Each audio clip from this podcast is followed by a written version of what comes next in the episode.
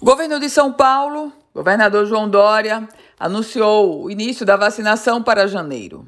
Por outro lado, aqui no Nordeste, na Paraíba, o governador da Paraíba, João Azevedo, do Cidadania, autorizou nesta segunda-feira o início de negociações para a compra de doses da Coronavac ao estado de São Paulo. A Secretaria Estadual de Saúde da Paraíba informou que ainda não existe um plano de vacinação mas que deve usar a rede de imunização estadual para a campanha.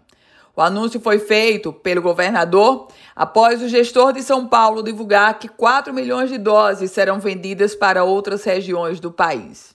Mas e o Rio Grande do Norte? Não. No caso do Rio Grande do Norte, nós não temos um plano próprio de vacinação contra a Covid-19 e vamos seguir as orientações do governo federal. Isso foi o que já disse a Secretaria Estadual de Saúde, explicando que o executivo trabalha com a aquisição de insumos e materiais necessários para a aplicação da vacina, mas tudo dependendo do Ministério da Saúde.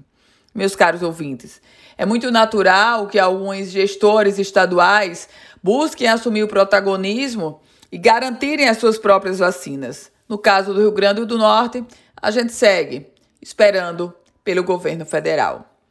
Eu volto com outras informações aqui no Política em Foco com Ana Ruth Dantas.